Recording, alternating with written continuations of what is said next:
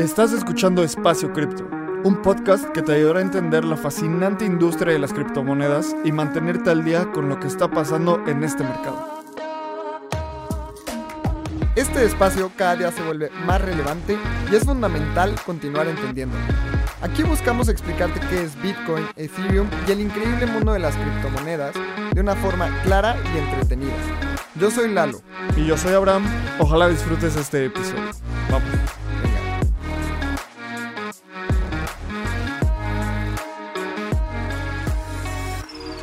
Hey, ¿qué onda? Bienvenida, bienvenido a un episodio más de Espacio Cripto. Y el día de hoy grabamos con Diego. D-Mars es fundador de un proyecto llamado Criptoversidad, en donde busca educar a las personas en Web3 de una manera con muchísima calidad y explicado para personas que no lo entienden muy bien y quieren aprender sobre este ecosistema. Abraham, ¿cómo viste el episodio de hoy? Muy, muy cool. Diego es una persona muy abierta, como que es muy fácil hablar con él y también es gran fan de la filosofía como yo, entonces por ahí van a ver varias veces cómo hablamos de diferentes cosas un poco filosóficas y me encantó el approach que tiene Criptoversidad para educación y se vienen varias cosas que van a hacer, se ve súper interesante. Y también me gustó que nos contó su historia de decidir no ir a la universidad. Y me encanta esa historia desde un punto de vista como de la modestia, no de, ah, la universidad es una porquería y yo necesitaba mi tiempo, sino como, no, pues ahorita no era lo mejor para mí, lo pensé mucho, lo decidí y tal vez más adelante sí lo haga. Eh, me encanta ese approach, así que escucha este episodio, disfrútalo y antes de, de entrar, te quiero recordar, suscríbete a nuestro newsletter. Estamos dedicándole a siempre continuar incrementando nuestra, nuestra calidad y Síguenos en, Twitter, arroba espacio cripto, súmete a nuestra comunidad en Telegram. Y antes de entrar, escuchemos un anuncio de nuestros patrocinadores. ¿Quieres llevar tu cripto trading al siguiente nivel y probar un protocolo descentralizado? Checa DYDX. DYDX es el mejor exchange de derivados descentralizado, en donde podrás hacer trading tradicional con tus criptos y también tendrás acceso a herramientas de trading más avanzado como margen o trading perpetuo en Bitcoin, Ether, DOT y muchas criptos más. DYDX combina las mejores tecnologías para brindarte a ti las herramientas de trading que deseas. Con sus órdenes de mercado en Layer 2, tienes al alcance de tu mano los beneficios de la descentralización con la eficiencia y velocidad de un exchange centralizado. Todo esto con la privacidad y seguridad que los Zero Knowledge Proofs de Starkware brindan. Conecta tu cartera y empodérate como trader con las herramientas que DYDX tiene para ti. Hola, bienvenida, bienvenido a un episodio más de Espacio Cripto. El día de hoy tenemos a un gran amigo que hemos conocido en varios eventos en la vida real o en, en el mundo físico, en el cual la verdad es que nos ha sorprendido porque es una persona súper servicial, también muy educada, muy joven y haciendo cosas increíbles. Diego, ¿cómo estás? ¿Qué onda, Lalo? Abraham, muy bien, me da gusto estar aquí, feliz. Entonces, listo para darle, a platicar. Buenísimo. Oye, Diego, pues, como dijo Lalo, muchísimas gracias por, por estar con nosotros. Eh, una, una historia que, que me encantaría contarle a la gente que está escuchando este episodio. Diego y yo nos conocimos en un par de eventos en la Ciudad de México, en, en los clásicos eventos que hacemos en el Hub, ahí en la Condesa, y nos pusimos a platicar. Y luego en Ed México, también nos pusimos a platicar. Y resulta que los dos somos grandes amantes de la filosofía. Sí. Y nos interesa mucho este tema. Ahí llegó un punto donde empezamos a platicar como cuáles eran los puntos que más le interesaba a cada uno. Hablamos de varios filósofos y fue como... Es bien cool cuando encuentras gente que además de la Web3 y cripto, pues tienen otros intereses en común, ¿sabes? Creo que eso pasa mucho y... Y... Ah, o sea, ha sido súper cool como conocerte más, Diego, y literalmente filosofar sobre la industria y otros temas. Sí, por, por, completo y me dio gusto filosofar contigo antes y creo que aquí vamos a terminar filosofando de una manera u otra. Entonces, 100%. He emocionado también. La filosofía me encanta, ya, ya profundizaremos en eso más adelante. Súper. Diego, también sabemos que eres founder de, de Criptoversidad, vamos a entrar también un poco sobre esos temas. Pero antes, vámonos al inicio de la vida de Diego Web3. Platícanos cómo entraste al espacio cripto. Sí, les platico. Y es una historia en realidad no tan rara. No, no diría que es única ni nada, pero sí interesante. Básicamente mi camino al espacio cripto se remonta un poco antes de la pandemia, que es cuando inicié a aprender de inversiones en la bolsa de valores. Entonces me empecé a interesar por ese tema, inversión de largo plazo. Ya saben, las acciones que habían caído mucho estaban en un buen precio y yo pensando más con una mentalidad de largo plazo, como que cómo, cómo puedo aprender, cómo puedo invertir, cómo puedo generar riqueza para el largo plazo, ¿no? Entonces empecé a aprender por ahí. Obviamente el espacio cripto era como un tabú, visto desde el, punto de vista del inversionista de bolsa de valores, era como, no, eso es muy peligroso, ya saben, ¿no? ¿Qué año era esto? Esto 2020, 2019, finales de 2019. Okay. Empezando el 2020, justo en la pandemia fue cuando me metí ya full.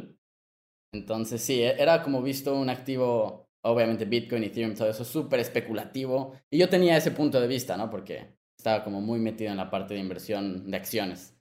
Y eventualmente pues lo escuchas, ¿no? Bitcoin, que sí, que no, pero solamente escuchas que sube y que baja, no te enteras de nada más. Pero un día yo dije, ok, vamos a investigar qué es Bitcoin, ¿no? No tenía idea, la verdad, solo había escuchado que era criptomoneda, pero cuando estás desde fuera, pues, ¿qué es eso? Pues quién sabe, ¿no? Entonces empecé a investigar, vi un par de videos en YouTube, luego me metí a páginas de internet, eventualmente leí el white paper y como que dije, oye, esto no es simplemente una tontería, no es algo que, o sea, no, no, no, no es una estupidez, tiene algo de fundamento, ¿no? Entonces empecé a meterme más, empecé a ver más videos, tomé un par de cursos hasta que me topé con Ethereum, ¿no? Que no fue, no fue tanto tiempo. Entonces, ahí fue cuando de verdad caí. Podría decir que Bitcoin me encanta, pero Ethereum simplemente me fascinó. Fue algo increíble aprender todo lo que se puede hacer, los smart contracts, cómo se pueden hacer productos y servicios de vida real con blockchain, ¿no? Entonces ahí es donde yo me fasciné, caí en el rabbit hole, me metí full a investigar, ¿no? A aprender, ese, ese era mi foco número uno. Básicamente me veían ahí cinco días de la semana eh, leyendo y escuchando podcasts por cinco, seis horas al día, así full. Y así estuve por varios meses y empecé a ganar mucho, mucho conocimiento de pura lectura y básicamente artículos y muchos lugares en internet, ahí recónditos. Así fue mi entrada. Oye, Diego, y creo que mucha gente se va a identificar con esa, con esa historia, porque sé que Lalo y yo eh, específicamente entramos por un tema muy similar, por inversiones, por querer invertir tu dinero, yo he contado en otros episodios que dije, en el 2014, yo dije, tengo que ir al Mundial de 2018. Justo ahorita que estamos en épocas mundialistas, esta historia queda muy bien. Dije yo, tenemos que ir al Mundial, tengo que ir al Mundial. ¿Dónde es la forma donde puedo invertir mejor mi dinero? Y puse, compré unos fondos de ahorro terribles. eh, compré el S&P 500, que fue un, un, buen, un buen pick en su momento. Y compré un poco de, de Bitcoin, de Ether, con, le di el dinero a un amigo a que lo invirtiera. Y cuando vi que subía, dije como, ¿qué es esto? O sea, no es normal, ¿no? Que de repente gané 200% en tres meses y luego perdí 25% y me puse a investigar y ya, como que me clavé con muchos elementos. Pero cuéntanos qué fue esa cosa que a ti te atrapó. ¿Qué fueron esas cosas que tú viste y que dijiste, no, pues esto no es una tontería, hay algo mucho más, a tal grado que le voy a dedicar todo mi tiempo. Entonces yo creo que lo que, lo que más me gustó no es simplemente una cosa, sino el conjunto de cosas que al menos como yo lo aprendí es, podemos hacer algo diferente al sistema. Entonces tenemos Bitcoin, que es una alternativa de dinero y de reserva de valor independiente del Estado. Podemos hacer DeFi, que es tener servicios financieros independientes de los bancos. Entonces, estas diferentes formas de hacer las cosas, que por diferentes razones que nos podemos, que nos podemos poner a profundizar después, sí creo que son mejores. Creo que le dan más libertad al individuo, más poder de decisión. Entonces creo que básicamente si lo quisiéramos resumir una cosa es, creo que podemos construir un sistema mejor y una mejor sociedad. E, e, esa fue la, esa sigue siendo la cosa que más me motiva. ¿Por qué creo que blockchain es la gran cosa? ¿Por qué le dedico todo mi tiempo actualmente? es porque creo que podemos construir una mejor sociedad con el uso de blockchain. Oye, Diego, súper. Iba, iba, a pasar a la siguiente pregunta, pero mejor te lo pregunto. ¿Podemos doxear tu edad o prefieres mantenerlo sin doxeado? ¿Sí? Sí, sí, está bien. Tengo 18. Listo. Entonces voy a empezar. Diego, también esto está súper interesante porque sabemos que también eres muy joven y es algo que nos impresiona mucho a todos y es admirable que también a los, o sea, en 2019 tú tenías como 15, 16 años y ya estabas empezando a investigar de la bolsa, empezar a generar riqueza a largo plazo, etc. Y al día de hoy sabemos que eres fundador de Criptoversidad.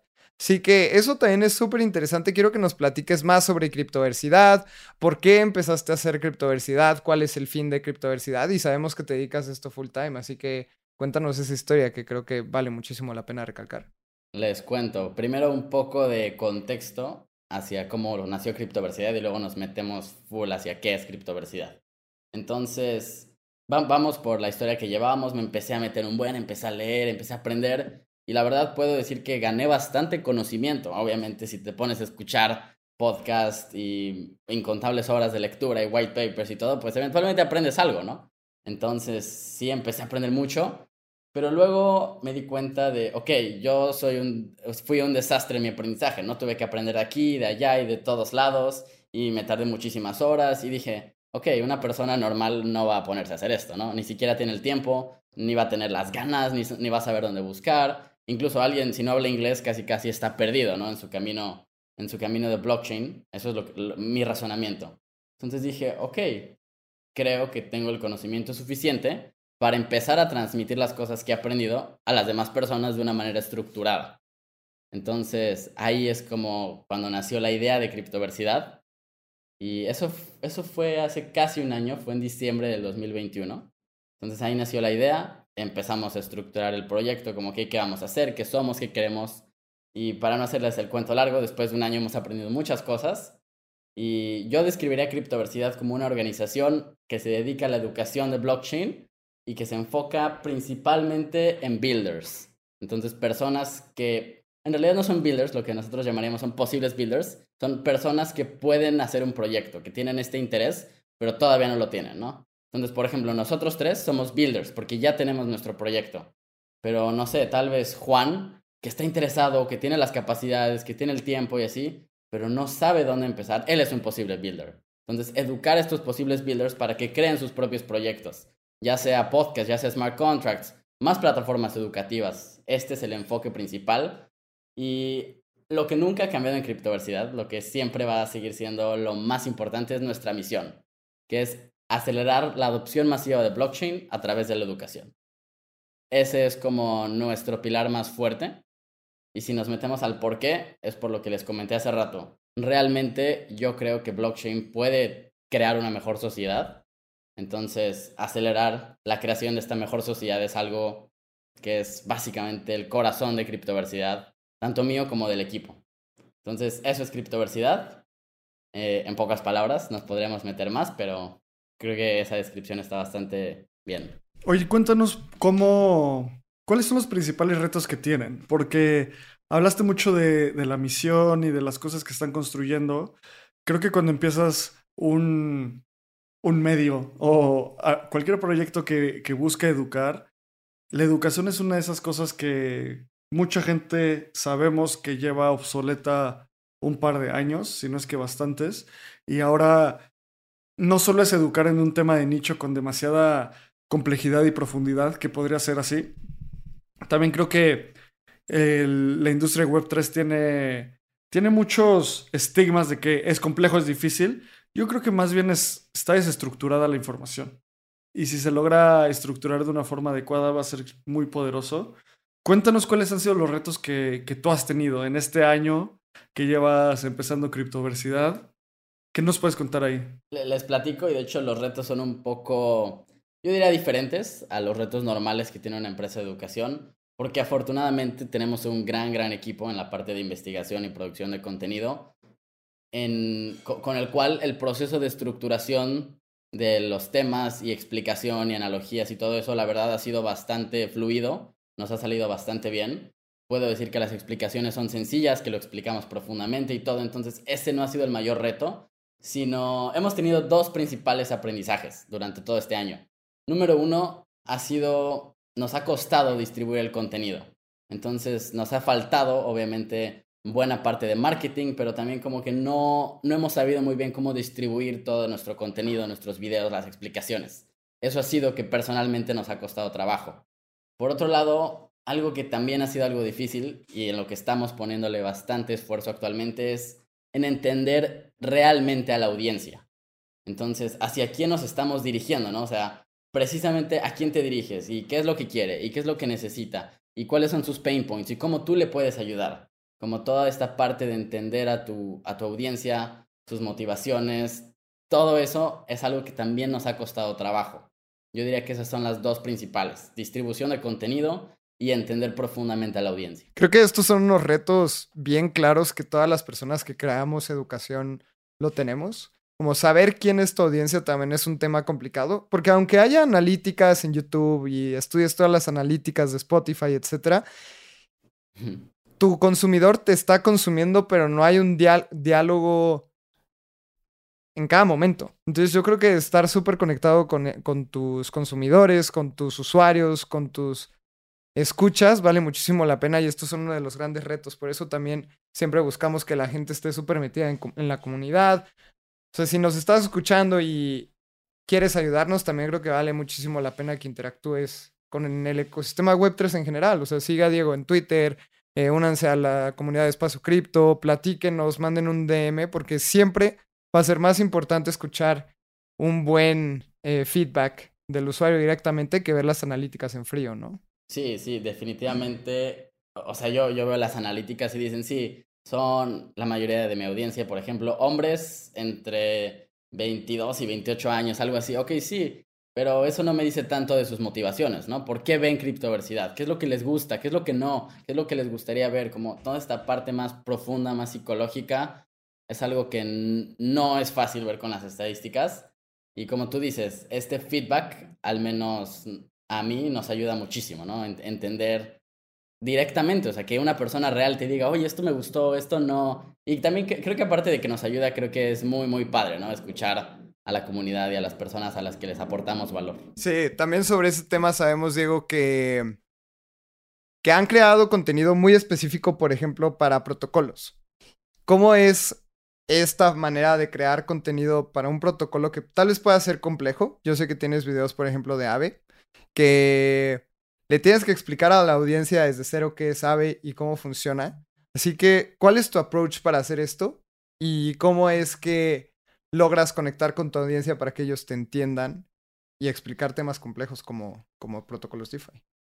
La verdad es que yo creo que una de las mejores formas, les voy a decir un poco el proceso de cómo es investigar y explicar estos temas. Primero, para entenderlo nosotros mismos, eh, en el equipo es meternos a la documentación oficial, ¿no? Que generalmente no es muy buena, ¿no? O sea, siempre tiene términos complicados, es súper extensa y todo, pero es nosotros entender esta parte compleja, lo que ya lo tenemos en nuestra cabeza. Y ahora, para explicarlo de manera fácil, es mucho como rebotar entre, entre el equipo de research, ok, ¿cómo se puede explicar esto a una persona no, no, normal en el sentido de no técnica, ¿no? A una persona que no está especializada en esto. Empezamos a sacar no sé, anécdotas o ejemplos o cosas que alguien ya experimenta y las buscamos aplicar a estos conceptos. Y es un proceso básicamente de iteración de, oye, ¿cómo crees que funcionaría esto? Para explicar Layer 2, ¿qué tal que lo explicamos como si hicieras una pizza? O como si, escuché una que tú dijiste, Lalo, de hecho, como que una Layer 2 es como transportar a alguien pero con menos guardias, pero aún así llega seguro, algo así. Entonces es este proceso de iterar de cómo se explica y también ha ayudado bastante como básicamente platicarlo a personas que no saben. Entonces a veces yo voy con un amigo y le digo, oye, mira, te voy a explicar esto. Y se lo explico. ¿Entendiste? Ah, sí, oye, no. Entonces como que ese proceso de iterar con ejemplos de la vida real, creo que es de las fortalezas grandes que tenemos en criptoversidad. Creo que esa es una de las mejores formas de explicar eh, elementos complejos, haciendo analogías. O sea, yo me acuerdo perfecto cuando Vi que Vitalik describía a Ethereum como una ciudad y los validadores son como torres de guardias, o sea, como ese tipo de cosas. Y, o sea, como que puedes entender muchísimo de la parte técnica. Y cuando ves a los devs o algún researcher muy, muy clavado o clavada es bien difícil entenderlos. Justo el otro día estaba escuchando un, un, episodio de un podcast sobre Dank Sharding y Proto Dank Sharding y dije como, ok, lo voy a escuchar dos o tres veces porque esto es como el siguiente nivel de complejidad. Lo que hace dos años la gente no entendía que era un NFT, que era un RC721, bla, bla, bla, y hoy ya como lo ves, como en muchas, en muchas implementaciones parece ser muy fácil. Oye, y cuéntanos sobre, más sobre su contenido. ¿Qué, ¿Dónde lo puedo ver y dónde la gente puede tener acceso a él? Claro, les platico del contenido que ya tenemos y ya está en vivo y cualquiera puede ir a verlo en este momento. Todo ese contenido actualmente está en YouTube. Entonces, si en YouTube ponen criptoversidad, todo junto, cripto con Y y versidad con V, ahí pueden encontrar todo nuestro contenido. Desde que empezamos hasta ahora, hemos sacado una serie de 36 videos cortos, es decir, menos de, de 12 minutos, algunos son de 8, otros son de 10, en donde explicamos los conceptos más, más básicos. Desde qué es el dinero, es decir, eso lo puedes ver sin saber absolutamente nada, hasta ya más adelante explicamos mecanismos de consenso, proof of work, proof of stake, layer 2, CK rollups, como esas cosas más complejas, todo de una manera, nosotros lo llamamos en un estilo criptoversidad, con ejemplos fáciles, animaciones interactivas. Entonces todo eso ya se puede encontrar en YouTube, gratis completamente, todos lo pueden ver. Ese ha sido todo el contenido que hemos producido hasta ahora. Por otro lado, en criptoversidad estamos haciendo ciertos cambios dentro de, dentro de la máquina y vamos a producir un tipo de contenido un poco diferente. Ya no va a estar en YouTube, vamos a crear cursos, eso es algo que está pasando conforme están escuchando y esto se está grabando, entonces vamos a crear cursos y los vamos a subir aparte. Entonces, eso todavía se está cocinando, no está en vivo todavía, probablemente si lo escuchan en un par de meses ya esté, saldrá el próximo año, pero todo el contenido que ya está ahorita son los 36 videos que sin duda valen la pena. Los pueden encontrar gratis en YouTube. Y es una playlist eh, de 36 videos que está estructurada. Entonces no los pusimos nada más así para juntarlos, sino es video 1 y video 2 y van de la mano y vas entendiendo uno con el otro. Y explicamos de verdad muchos, muchos temas que de verdad creo que son muy importantes para entender cómo funciona blockchain y por qué importa. Porque no, no solo, ok, entiendo que la transacción sale de un nodo y se dispara a todos los otros, sino es, ok, ¿por qué importa la descentralización? ¿Por qué importa proof of work o proof of stake? Como todas estas cosas que no se hablan mucho, que en criptoversidad siempre tocamos. Me encanta. Y creo que se vienen varios temas, hay unos alfas de, de Diego, porque me enseñó los cursos que está haciendo y están muy buenos. Así que en el momento que los publiquen, haznoslo saber para compartírselo a la comunidad, porque vale muchísimo la pena. Y también lo que hemos platicado en, en el mundo real o en persona ha sido muy interesante. Diego, también quiero hablar un poquito para que la gente que nos escucha sepa un poco más de ti. Te dedicas full time a criptoversidad. Y esto fue algo que platicamos también en persona cuando estábamos en, en Colombia, que tú decidiste dedicarte full time a esto. Pero cuéntanos por qué y cómo fue tu proceso de decir, me voy a ir 100% a Web3 y voy a crear contenido educativo y lo voy a hacer 8 horas al día o no sé cuánto te, le dediques, pero sabemos que este es como tu foco entero. Correcto. Les platico un poco más de las motivaciones. Y yo tengo dos razones principales por, que, por las que estoy full time eh, en este ecosistema trabajando y disfrutándolo y me encanta. Y número uno es, creo que realmente hay un valor que puedo aportar al ecosistema. Entonces, todo este trabajo creo que de verdad va a impactar a las personas, les va a ayudar a mejorar su vida y su carrera en cripto. Entonces, esa es como la número uno. Me motiva saber que puedo crear un impacto positivo. Entonces, eso es como, wow. Y por otro lado, también creo que esta es una oportunidad única, en el sentido de, para mí la industria de blockchain es muy, muy nueva, es muy temprana, aunque sí llevamos 14 años desde que inició Bitcoin. Para mí sigue estando en pañales en comparación a lo que puede impactar en el mundo entero. Entonces, yo veo eso como una oportunidad en muchos sentidos. Es, ok, estamos siendo pioneros de una de las tecnologías más importantes. Estamos siendo pioneros en la educación. Y sí, en 10 años, en 15 años, tal vez llega alguien mejor que criptoversidad y ya criptoversidad queda obsoleto.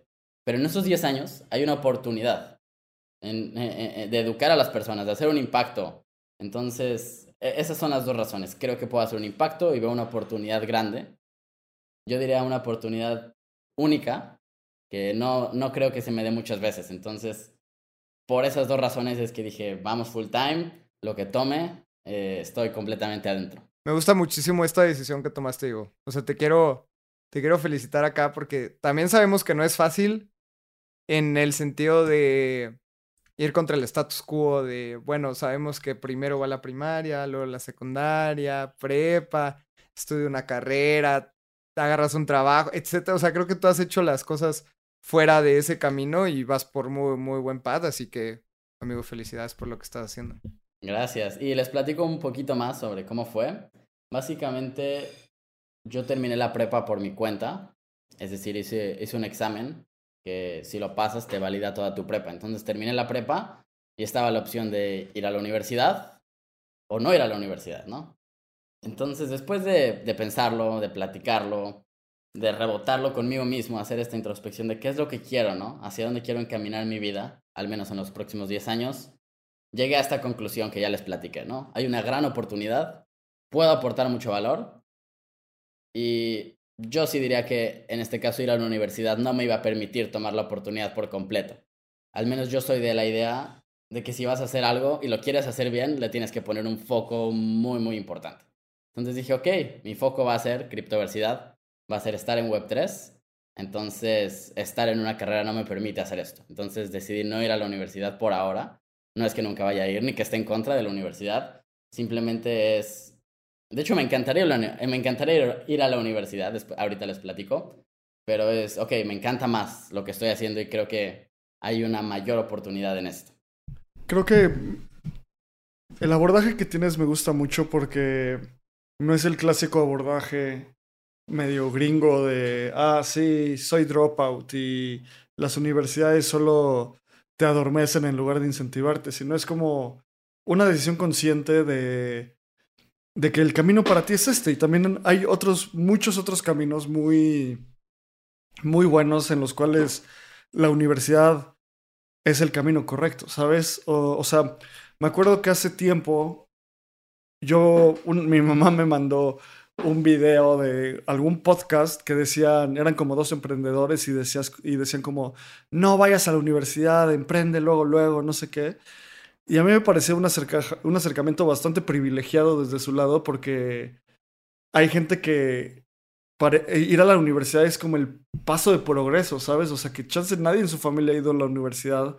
Y yo el, haber ido a la universidad no hubiera estudiado muchos temas que hoy me interesan muchísimo y no hubiera conocido a mucha gente que, que me agregó mucho valor. Y fue un camino del cual estoy muy agradecido y probablemente si yo a los 18 años no hubiera estudiado, pues no hubiera estado aquí, porque no sabía qué quería, no tenía idea. Es, es una decisión, como tú dices, o sea, la tomas y la piensas, no solo es seguir por ese camino nada más porque quieres ser antisistémico, ¿no? Y cuéntanos, Diego, por qué, o sea, dices que te, ah, tal vez te gustaría ir a la universidad, ¿por qué, por qué es eso? Sí, y, y creo que como tú dices, no, no soy de la idea de que la universidad es malvada y de que nunca vayas y no funciona. De hecho, creo que como tú dices, la universidad funciona muy bien para unas cosas, para otras no tanto. Y yo jamás daría el consejo general de no vayas a la universidad. Creo que es muy independiente de cada caso. Entonces, a mí creo que me está funcionando esto, pero no lo sé, simplemente mi hipótesis, ¿no? Tal vez después me doy cuenta que no funcionó, o que sí, y en realidad nunca lo sabré completamente. Pero sí, de hecho tengo ganas de ir a la universidad. Creo que en sí sería una experiencia divertida interesante, me encanta aprender, entonces estoy seguro que aprendería. Lo que me gustaría estudiar sería filosofía. La filosofía es un tema que en lo personal me interesa mucho, me encanta. Yo digo que yo soy filósofo, porque para mí ser filósofo no quiere decir tener una licenciatura en filosofía, sino tener un acercamiento a la vida diferente, de preguntarse, de cuestionarse y de, y de ser abierto. Para mí eso es ser filósofo. Pero sí, de todas formas me gustaría entrar a la carrera de filosofía eventualmente y ponerme a leer los libros con los académicos y todo. Estaría increíble. Comparto mucho esa visión porque estamos en una, en una etapa diferente de nuestras vidas, tú y yo. Y tal vez yo no volvería a ir a la universidad, pero ahorita como que hay una tendencia muy importante de hacer una maestría, ¿no? Y llegó un momento donde yo dije, no, pues lo que tengo que hacer es un MBA. Eh, tengo que hacer un MBA, lo clásico, o sea, lo clásico con un gran privilegio que decía, si me voy a hacer un MBA, me voy a ir a Harvard, a Stanford, a UCLA, a Wharton, algo así. Eh, hice un examen para entrar. Eh, estuvo bien. Tenía que volver a hacerlo, pero es como el camino normal. La gente hace ese examen entre tres y cinco veces. Y yo dije, bueno, chance la siguiente, ya saco el score. Y después de hacer el examen dije como, no, o sea, no quiero, no, no, o sea, no tengo que hacer eso, no lo quiero hacer. Y, y, y pienso, y comparto eso contigo, Diego, si algún día, eso es lo que digo hoy, ¿sabes? En un futuro puede que, que tome otra decisión y, y, y defina como otras cosas que quiero hacer. Pero era, si algún día hago una maestría, va a ser una maestría en filosofía. Justo porque creo que aprender de filosofía por ti solo puede ser como un camino demasiado áspero. Necesitas guía y necesitas entendimiento y necesitas, pues casi como la tesis de criptoversidad, pero para filosofía. sí, y de hecho la, la filosofía está bien padre en el, cuando se hace solo, pero también está padre compartido. Porque, bueno, cuando lees libros de filosofía, yo que he leído un par, es genial, ¿no? Bueno, a mí me encanta, ¿no? Me, me encanta leer estas cosas de Aristóteles y, oye, esto se refería, me lo pongo a pensar y hago mapas mentales y resúmenes y todo. Y eso está padre. Pero creo que también es genial y creo que incluso me gusta más platicar con las personas, ni siquiera de la teoría de Aristóteles, sino, oye, Abraham, Lalo, ¿cuál es el sentido de la vida? ¿No? E, es ese tipo de filosofía, es un tipo diferente a ponerte a leer eh, los, los clásicos. Y creo que también es simplemente único. A mí me gusta mucho hablar con diferentes personas de esto y escuchar sus diferentes puntos de vista, ir construyendo el mío poco a poco. Yo diría que no tengo tantas opiniones y mucho menos tengo opiniones fuertes porque estoy en una etapa en donde quiero escuchar, quiero entender a los demás, quiero entender como las diferentes perspectivas para poder ir construyendo la mía. Entonces, la filosofía yo la ejerzo platicando mucho, mucho tiempo. Esto también me encanta como es una constante en Web3 Tal vez no todas las personas en Web3 lo piensan así, pero yo creo que puedes encontrar más personas que piensen así en Web3 que en otras industrias, ¿no? Y yo creo que también eso mismo nos ha llevado a Web3, como esa naturaleza de cuestionarnos las cosas como, ¿qué es el dinero? ¿No? Como decías, ¿cuál es el sentido de la vida? ¿Cuál es el sentido del dinero? Será la confianza y confío en mi gobierno y el gobierno me dice qué debo de hacer y seguramente el gobierno piensa que piensa mejor que yo. Entonces, ¿por qué debo de confiar en el gobierno para guardar mi dinero? ¿no? Y creo que todo este tipo de preguntas nos llevan a Web3 hasta por diferentes caminos. Y eso es lo que me gusta muchísimo. Yo creo que en Espacio Cripto justamente estamos reestructurando el concepto de, comunidad y este tema de diversidad y de cuestionando las cosas. Por eso existen los NFTs. Alguien se cuestionó sobre el ecosistema de las regalías en los artistas y creó otra cosa y estaba inconforme. Eh, todo este tema se me hace muy interesante desde todas las perspectivas, porque si no, no existiría las finanzas descentralizadas, no existirían los NFTs, probablemente no existiría Bitcoin. Si Vitalik no se hubiera cuestionado... Bitcoin no existiría. Hubiera sido un gamer, no sé, o sea, creo que esto es una constante muy interesante que todos tenemos acá. Me gusta. Diego, pues pasemos a un tema, porque también hablemos de cómo nos conocimos. Y tú has sido voluntario y estás muy metido en, con el equipo de ETH Global, siendo voluntario en distintos hackathons. Entonces te conocimos en Ciudad de México. Después, al menos yo te conocí en, en México. Luego te pasaste a Bogotá, en DEFCON estábamos justamente hablando de que ibas a ir a San Francisco, pero por algunos temas ahí con la visa no pudiste ir, pero estás muy involucrado en este ecosistema, así que platícanos cómo es que empezaste a ser voluntario y cuáles son tus actividades regularmente.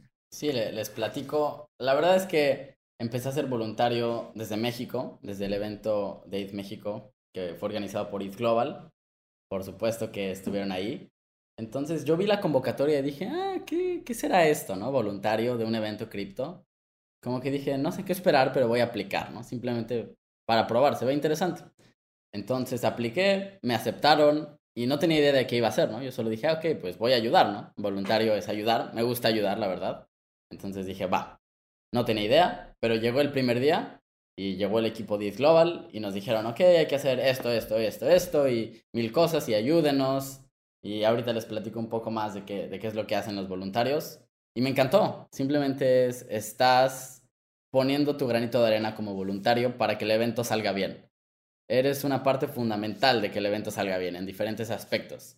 Y aparte de que estás ayudando a un evento importante y todo esto, puedes conocer a personas muy interesantes. Entonces, como que ves todo desde adentro, ves desde la organización del equipo, cómo se lleva a cabo un evento, puedes hablar con los sponsors, entonces es como es como meterte al ecosistema pero desde las entrañas, como desde adentro, eso me encanta.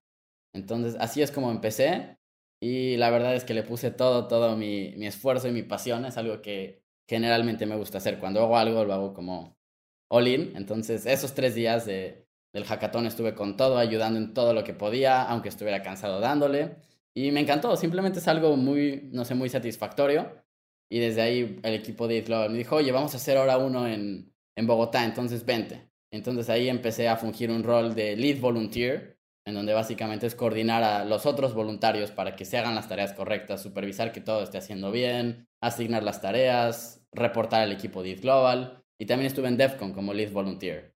Entonces, eso es un poco de mi experiencia. Y pasando un poco a las actividades generales de un voluntario, básicamente es interesante porque tampoco es que sean actividades muy divertidas en sí mismas, pero hacerlo con todos los otros voluntarios y saber que estás ayudando al evento lo hace, lo hace más padre. Básicamente es empacar el swag. Siempre, siempre se regala swag en los eventos, entonces es empacar las mil bolsas. En Bogotá tuvimos que empacar como 1200 bolsas de swag, metiéndole artículo por artículo entre 12 personas. Entonces nos llevó eso como 6 horas, pero estuvo padre, la vibra es padre, la conversación, las personas, entonces esa es una de las actividades. Luego estar en el registro para hacerle check-in a las personas cuando llegan, ponerle su pulsera, responder preguntas sobre el evento, oye, ¿dónde está tal habitación? O ¿cuándo está? Eso también es muy, muy común como voluntario. Ayudar en el escenario, algo muy común en DEFCON es había muchas, muchas pláticas, entonces se necesitaban voluntarios para ayudar a las personas del escenario a subir, a bajar, a decirles dónde es, a ponerles el micrófono, entonces esta parte del escenario también es importante. A veces nos tocó mover muebles o mover sillones o mover cajas, se tenían que pasar de este lugar a este otro, guiar a personas a lugares específicos es algo que también sucede, ¿no? Oye, está este sponsor que no sabe dónde es el cuarto de sponsors, llévalo, ¿no? Entonces, eso también es algo que sucede como voluntario y es básicamente eso es lo principal, pero yo no diría que es delimitado, sino es, ok, si, si eh, estás como voluntario, obviamente dentro de lo razonable, es ayudar a que el evento salga bien, ¿no? Sea lo que sea. Me, me encanta esto que mencionas porque, o sea, hay gente que si tal vez nunca ha sido un evento Web3 o no te has metido tanto, hay gente que por sus prejuicios puede decir como, pero ¿cómo? ¿Estás ahí como haciendo eso? Y es, sí, justo, y la pasas perfecto, ¿sabes? O sea, porque la vibra es muy de, de aprender y, y, el simple hecho de tener el contacto con esa calidad de gente, esa calidad de personas, y no solo a nivel como profesional o intelectual, sino genuinamente son gente muy como dispuesta a hablar, a cuestionar, a, a tirar buena onda y no es como que estás en en el centro City Banamex en Expo Tu Boda y te ponen ahí a, a mover sillas, ¿sabes? O sea, es como estás muy en las entrañas de algo que, que parece, que nos parece fascinante. Y cuéntanos cómo, cómo es el proceso para ser voluntario, cómo la gente puede ser, alguien está escuchando esto y de aquí, en unos meses, en el siguiente evento, en el siguiente evento en México, en el siguiente evento en Argentina, en el siguiente DevCon, nos vamos a encontrar a esa persona y nos va a decir, escuché su episodio con Diego y ustedes y Diego me inspiraron, sobre todo Diego, me inspiraron a, a tomar un puesto de voluntariado en un evento. ¿Qué tiene que hacer la gente para tomar esas posiciones? Súper, me encanta. Me, me gusta el, el, action point. Antes del action point, quiero darles un overview súper rápido. Es si tienen duda en si ser voluntario o no, no tengan más duda. Simplemente vayan, apúntense. Es muy, muy padre. Aprendes mucho, te diviertes. Les puedo decir que también te llevas contactos valiosos. Eh, eh, hay personas de muy, muy, muy alto calibre ahí y que puedes platicar con ellos y todo. Entonces, ahí como, como anécdota, porque justo se me hizo muy curioso y lo quería mencionar. Conoces a gente impresionante y Diego estaba en la entrada de un evento con todos los invitados como VIP. Entonces yo veía como Diego estaba platicando con Stani de Ave como si fuera su mejor amigo. Y también eso depende mucho de tu actitud, ¿no? Porque como mencionábamos, sí, puedes ser la persona que está en el registro y nada más decir, ah, Stani, ok, pásale. A decirle, porque te veía muy social, Stani, ¿cómo estás? Me encanta lo que haces. Y creo que esa es la cara de la otra moneda. O sea, sí, vas a hacer un registro y vas a estar ahí seis horas, pero creo que la actitud que le metes y las ganas y la pasión hacen que te la pases súper bien. ¿Cuántas personas no conociste en ese evento de Ciudad de México en donde tú eras la persona del registro del evento de las personas súper importantes, ¿no? Platícanos tantito qué tipo de personas estaban ahí. Sí, no, la, la verdad es que, como dice Lalo, ya, ya que reveló esta información, yo estaba en la puerta de una de las cenas VIP y sí, llegaba el creador de Ave, luego llegaba el creador de Optimism y otras personas así que eran fundadores y que así los, los, famosos, las figuras públicas, ¿no? Dentro del ecosistema. Y me decían, ah, ¿qué onda? Y yo puedo decir que procuro tener una vibra, no sé, como feliz, como animado. Y me decían, oye, me quedes muy bien y pásame tu Telegram. Y yo como, ah, ok, y ya, y platicábamos así como, como si nada. Entonces, es, eso la verdad es una de, de las grandes cosas que yo me he llevado, es estos contactos tan, tan padres que de verdad pueden hacer una diferencia en el futuro, ¿no? Entonces, e, e, eso, esa experiencia que contó Lalo, muy divertida, muy padre, la verdad. Y justo quiero agregar que este tipo de experiencias, o sea, no, no las haces por, por ser utilitarista, ¿sabes? y, y, te digo, lo digo con mucha certeza porque así es la cultura en la Web3, o sea, puedes conocer a la persona más importante y probable, y va a haber mucha gente que se les acerca y les dice así como, oye, este, no sé, ve mi pitch deck y ve esto y ve lo otro y ve bla, bla, bla. Y hay gente que nada más es como, ah, qué chido, buena onda y tal vez en algún momento sea un buen contacto, tal vez no, pero el simple hecho de agradecer y reconocer el trabajo de, de la otra persona es algo muy prevalente en la industria.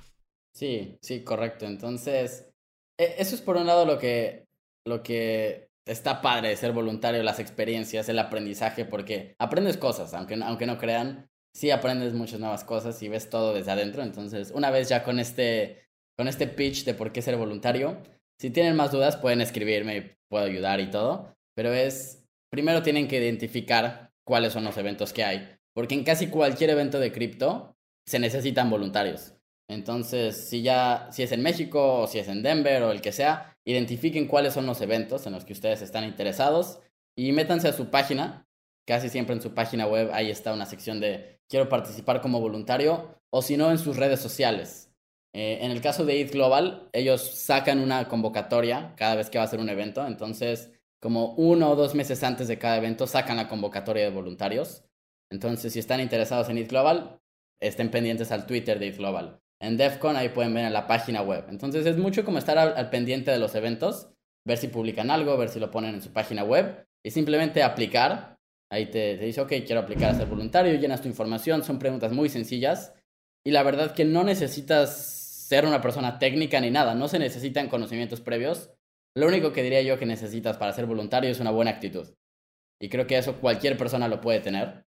No, no se necesita mm, así mucho para tener la buena actitud, es simplemente la disposición mental, ¿no? Entonces, si no sabes mucho de blockchain, de cripto, no pasa nada, puedes ir. Si sabes mucho, también puedes ir, no, no hace mal. Entonces, cualquier persona puede ser, es una gran oportunidad. Simplemente hay que estar atentos a las páginas y redes sociales. Justo, y también estuvimos hablando con otro voluntario. No recuerdo el, no recuerdo quién era exactamente, pero también estuvo por acá en el podcast que decía que era una gran manera de poder asistir a eventos que tal vez para ellos en el sentido económico era complicado ir.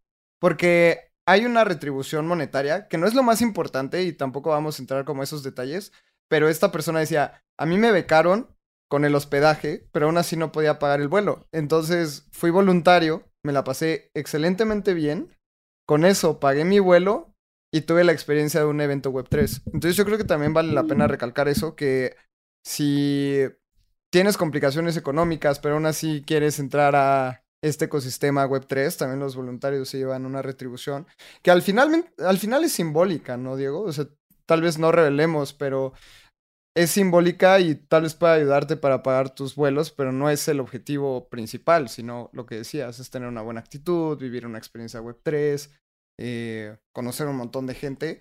Y ahora platícanos también, porque sé que a los voluntarios luego les hacen unas fiestas que también están buenas, ¿no? Sí, sí, y también lo que dice Lalo depende mucho de la, de la empresa o organización que organiza el evento. En el caso de Eat Global, ellos sí remuneran a sus voluntarios, pero hay otras, otras organizaciones que no lo hacen o que es una cantidad muy pequeña y así. Entonces, es diferente en cada uno. Pero yo les puedo decir, para que se den una idea, yo conozco un voluntario que se dedica a ser voluntario y viajar al mundo asistiendo a estos eventos. Y así vive, de eso vive.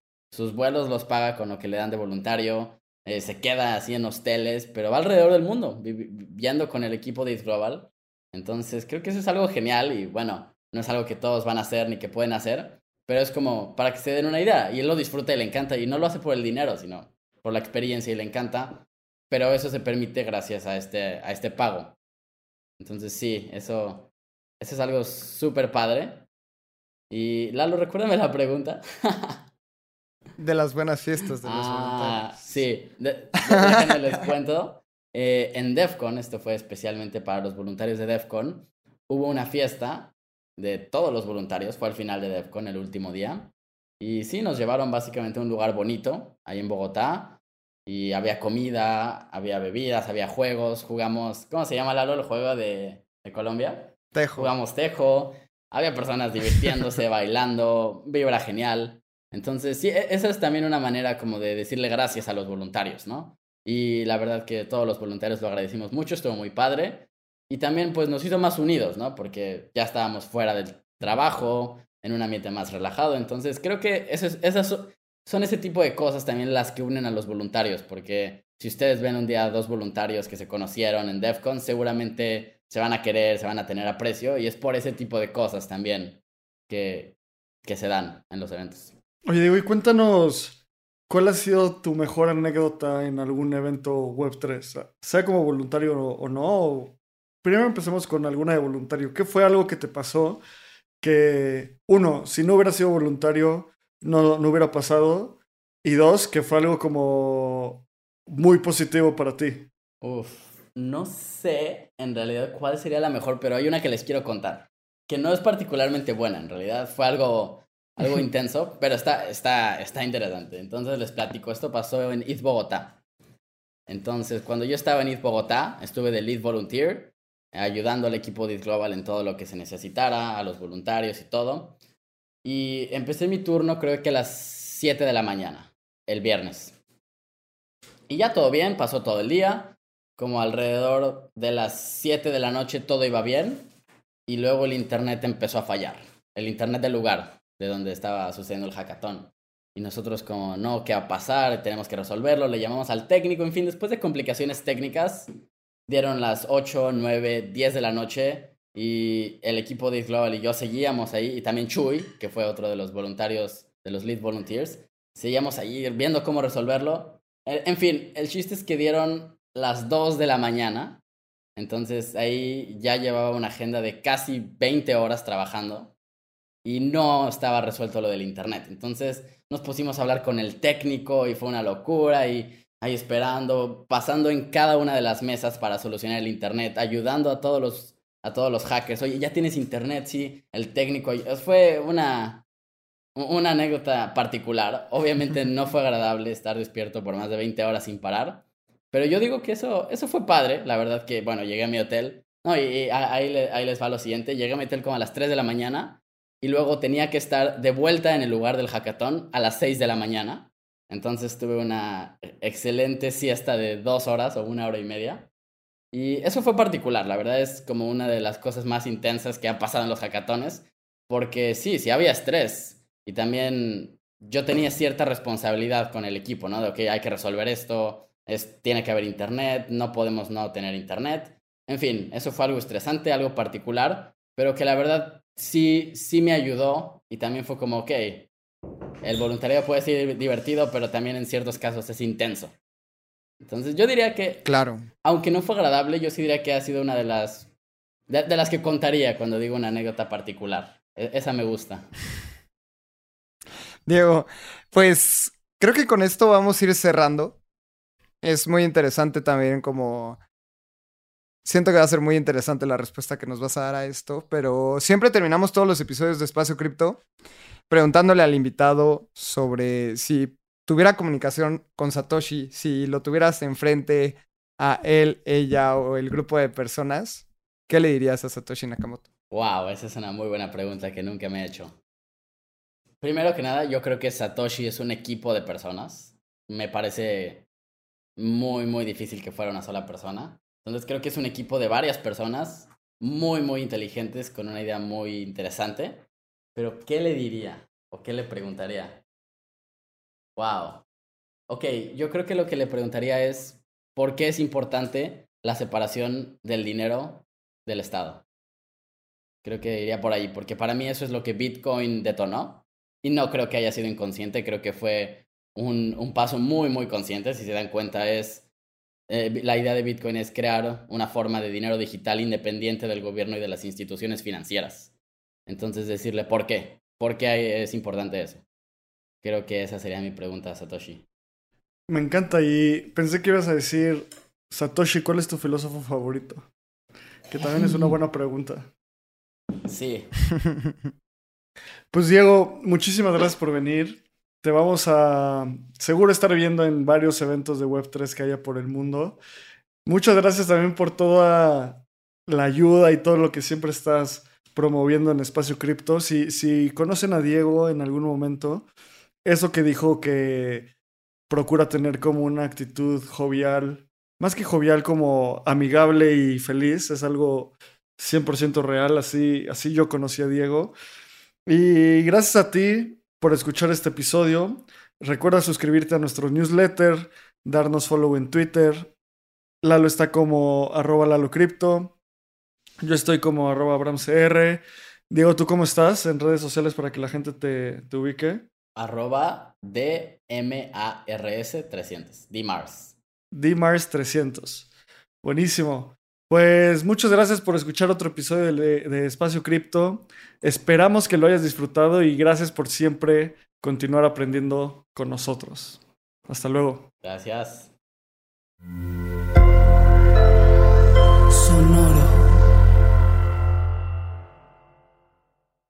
Este guion de Mundo Futuro lo escribió una inteligencia artificial.